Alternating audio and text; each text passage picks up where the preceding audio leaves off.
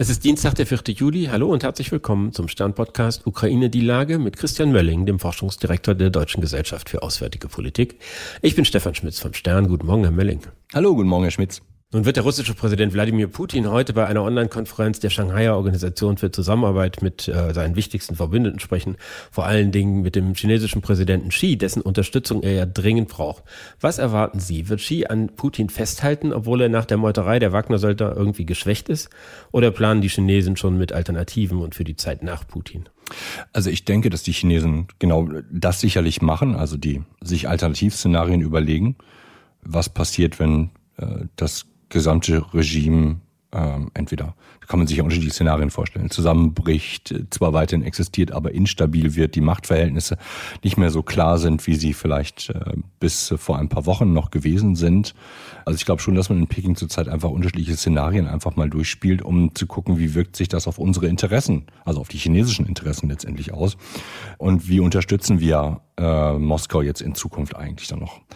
Das Treffen selber, das wir da jetzt heute haben, ist, glaube ich, eine, also ist zweierlei. Ist erstens ein bisschen so ein PR-Gag, alles ist normal. Ich denke, das wird schon vor einigen Monaten angesetzt gewesen sein und man will natürlich Normalität ausstrahlen, damit, dass man das stattfinden lässt. Und es ist ja auch der Versuch gewesen, das hat man ja 2001 gegründet, diese Organisation Russland und China zusammen sind sozusagen die die die Shareholder, die äh, die gleichzeitig oder die sozusagen die Vorsitzenden, die gleichzeitig dann halt viele zentralasiatische Staaten eingelassen haben, äh, eingeladen haben, womit man versucht so ein bisschen so ein Pendant einer Institution, einer Alternativinstitution zu den westlichen Organisationen einfach zu schaffen. Und auch das ist ja ein Versuch, ich will nicht sagen Normalität, aber zu sagen, es gibt eine Alternative, wir sind nicht alternativlos, es muss nicht jeder in die westlichen Institutionen, Organisationen, dazu zählt auch die UN aus äh, aus äh, der Sicht einiger Staaten, sondern es gibt Alternativen. Und ich glaube, dieses Narrativ will man hier bedienen. Ich glaube nicht, dass es da zu einem zu einer offenen Auseinandersetzung oder auch nur so, wie soll man sagen, so Nadelstichen, glaube ich, kommt. Das kann ich mir nicht vorstellen, dass man äh, ja letztendlich auch dann vor der vor der Öffentlichkeit, die die die wir dann darstellen, da sich eine Blöße geben würde. Zumal das Ganze ja wohl online stattfindet, also Herr Putin es von seinem Schreibtisch aus betreiben kann. Aber trotzdem sieht es ja im Moment so aus, als ob sich dieses Regime erstaunlich schnell stabilisiert hat. Der Verteidigungsminister Shoigu, das ist ja der Lieblingsgegner äh, von den Wagner-Truppen und von Prigozhin, ihrem Chef, äh, ist wieder öffentlich aufgetreten und ziemlich selbstbewusst. Dimitri Medvedev äh, droht wieder mit Atomkrieg. Es scheint alles so zu sein, wie es vorher ist. Ja, man kann auch sagen, man sieht eine Ablenkung. Die Frage ist, ist das ein Ablenken, also ne, das Drohen mit Atomwaffen und so, das, das kennen wir erst, war in den letzten Monaten ja eine beliebte Möglichkeit, um einfach ähm, äh, den westlichen Öffentlichkeiten ein, ein mediales Stück Fleisch hinzuschmeißen und da sich dann sozusagen dabei äh, dabei zuzugucken, wie, wie der Westen äh, da sich drüber hermacht.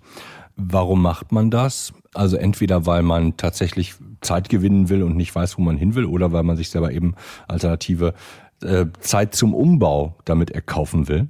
Das kann ich mir auch vorstellen, dass man einfach sagt, wir versuchen ähm, die, äh, die Macht neu auszubalancieren im Kreml, ähm, versuchen auch die Wagner-Leute neu aufzustellen. Also ich äh, bin zurzeit, also ich bin in Anführungsstrichen noch nicht fertig mit Wagner im Sinne von, die werden sicherlich in der Politik in Moskau keine Rolle mehr spielen, haben sie vorher aber auch schon nicht. Auch wenn Prigoshin ganz gerne einen Posten äh, gehabt hätte, der war verurteilter Verbrecher, das macht es extrem schwierig, wenn nicht unmöglich, das zu machen. Aber sie sind ja ein wichtiges Instrument der internationalen ja, Einflussnahme, die da stattfindet. Und ich glaube, also mein mein Tipp wäre, dass Moskau zurzeit einfach diese Strukturen ein bisschen umbaut, um da wieder Herr der Lage zu werden und damit auch sozusagen die Außenwirkung zu, zu, äh, zu stabilisieren. Ob sich parallel dazu der Laden selber sozusagen in so einem, in so einem Schmorbrand selber weiter abfackelt, ohne dass man es jetzt großartig sehen würde als ein großes Feuer, kann ich mir vorstellen, es wäre jetzt aber totale Spekulation. Dafür bin ich sozusagen nicht derjenige, der diese Bewegungen gut genug deuten kann, die sich da zurzeit möglicherweise vollziehen. Im Moment sieht es ja so aus, als ob Herr Scholgo vielleicht sogar recht hat und dass es auf, der, auf den äh, Verlauf des Krieges und die Lage an der Front keinen so großen Einfluss hat, was da in Russland passiert ist. Man sieht ja, dass die ukrainische Armee offensichtlich nur sehr, sehr langsam und unter großen Verlusten vorankommt. Gleichzeitig heißt es immer, dass neu aufgestellte, besonders kampfstarke äh, Verbände der Ukraine noch gar nicht eingegriffen haben. Können Sie erklären, warum das so ist? Warum die Ukrainer dann ihre besten Truppen zurückhalten? Naja, weil man immer noch auf der Suche ist nach dem, nach dem richtigen Weg rein. Ne? Also man, man testet sozusagen, wo in der Wand, vor der man steht, wo diese Wand sozusagen am dünnsten ist oder ein Loch da drin ist oder wie man es reinschlagen kann.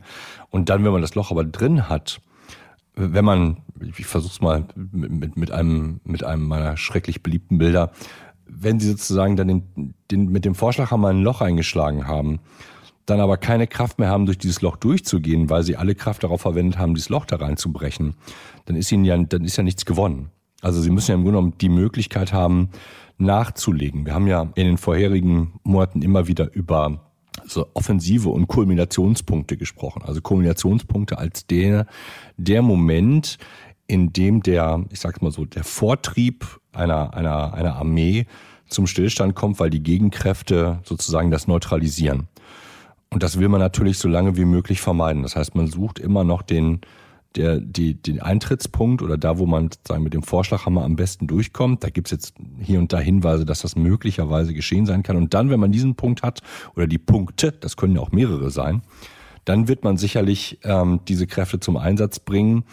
Aber auch dann ist nochmal die Überlegung, mache ich es eben an einem Punkt oder an zwei Punkten oder fahre ich zwischen zwei Schwerpunkten hin und her, mit zeitlicher sozusagen, dass ich zeitlich begrenzte Schwerpunkte in, in meiner militärischen Kraft sozusagen lege das sind alles Dinge, wie soll ich sagen, da stehen wir zurzeit ein bisschen als ohnmächtige Beobachter weiterhin davor und müssen das einfach ertragen, dass ähm, die Ukrainer eben keine verantwortungslosen Vorstöße wagen. Auf der einen Seite und auf der anderen Seite sie es mit einem Gegner zu tun haben, der halt auch dazugelernt hat. Der dazugelernt hat und Zeit gehabt hat, sich aufzustellen und wo es tatsächlich eher darum geht, nicht jetzt schnellen Erfolg zu haben, sondern zu gucken, wie verhält sich mein Gegenüber, wie, wie, ähm, wie sozusagen, wie, ähm, na, wie sagt man, wie moralisch gefestigt ist der eigentlich? Laufen die Leute davon, ganz praktisch, laufen die Leute davon? Ähm, oder verteidigen die die Schützengräben, die sie drin sind? Weil ein Schützengraben ohne Schützen ist halt dann auch nur noch ein Graben. Der ist halt nicht mehr so richtig gefährlich. Ne? Und das sind, das sind aber die, kommen wir auf das andere Bild zurück, die Frage sozusagen Froschperspektive, Vogelperspektive da sieht man auch jetzt in sozialen Medien hier und da kleinste Nachrichten über Durchbrüche oder über Einnahmen von Schützengräben.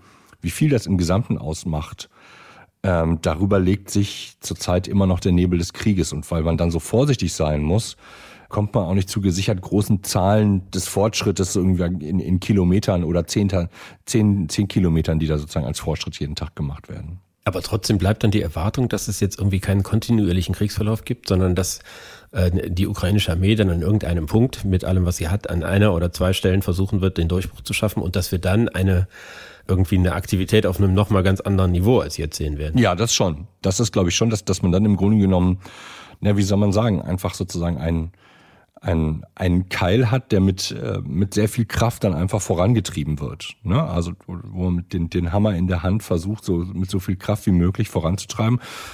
Dabei wird es dann wieder Verluste geben und irgendwann kommt es dann zum Stillstand. Ich glaube, was man allerdings immer noch als Bild sozusagen vermeiden muss, ist zu glauben, das Ende dieser Offensive, es wird ein Ende dieser Offensive geben, ist nicht das Ende aller Offensiven und ist auch nicht das Ende des Krieges. Ich glaube, das ist immer noch, darauf muss man immer noch ganz klar ähm, äh, den Punkt machen. Das hat ja Zelensky, glaube ich, diese Woche auch nochmal gesagt. Ich, ich mach's mal mit, mit meinen einfachen Worten ohne die Krim fehlt uns was. Ohne die Krim kann der Krieg nicht zu Ende gehen.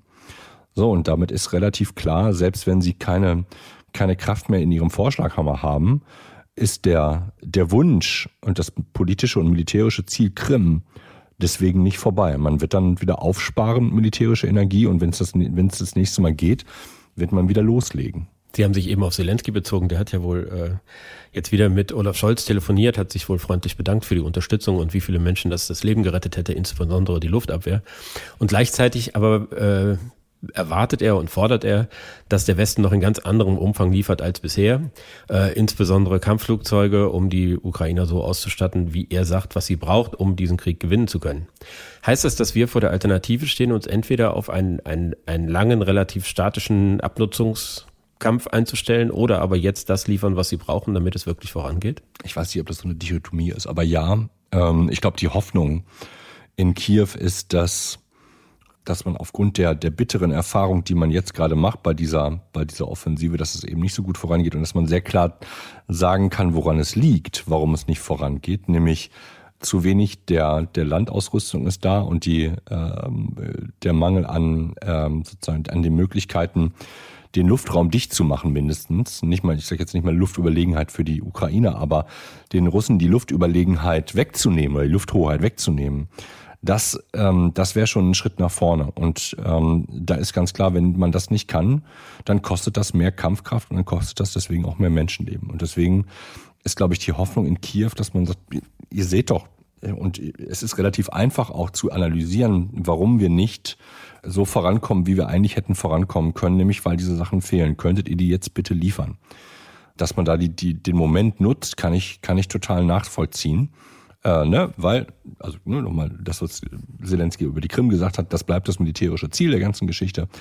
Also von daher würde ich, die Frage ist jetzt, ob, ob die westlichen Staaten, inklusive Deutschland, sagen, okay, wir haben verstanden, im Prinzip würdet ihr nicht aufhören. Erstens. Zweitens, der politische ähm, Kalender macht die Unterstützung ähm, irgendwann in 2025, wenn es einen neuen amerikanischen Präsidenten gibt, äh, der da möglicherweise sich disengagen will, ähm, deutlich schwieriger. Also investieren wir lieber jetzt, als dass wir nachher die ganze Last tragen müssen. Das ist, glaube ich, so ein bisschen der, der Deal, der angeboten wird. Ähm, wobei man da jetzt auch keine Wunder erwarten darf. Ne? Also es ist jetzt nicht so, dass, dass wir nochmal sozusagen irgendeinen irgendein Scheunentor aufmachen, auf einmal steht da, ähm, stehen da 100 äh, blitzeblanke neue Panzer drinne und Flugzeuge und äh, die haben wir nur vergessen oder so. Das ist es nicht.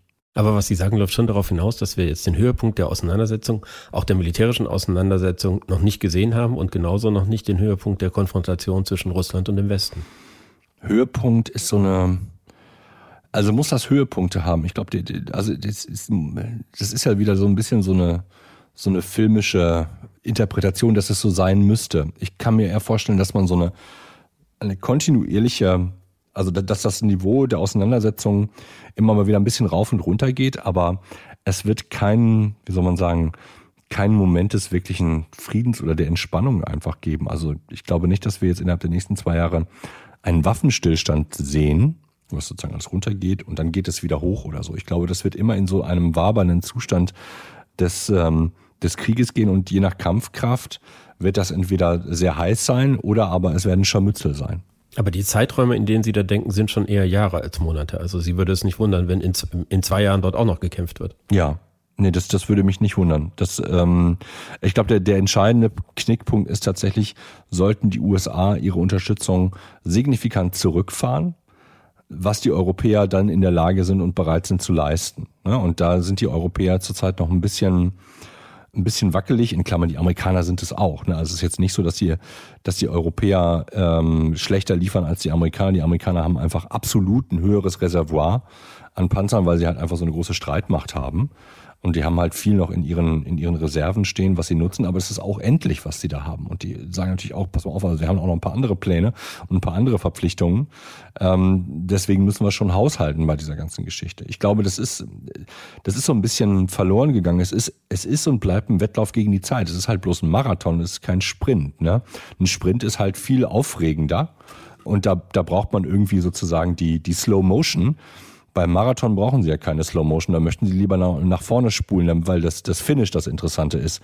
Die Realität lässt sich halt nicht komprimieren. Ich danke Ihnen, Herr Mölling. Ich danke Ihnen, Herr Schmitz. Das war Ukraine die Lage. Die nächste Folge finden Sie am Freitag bei stern.de, RTL Plus Musik und überall, wo es Podcasts gibt. Ganz herzlichen Dank fürs Zuhören und hoffentlich bis dann.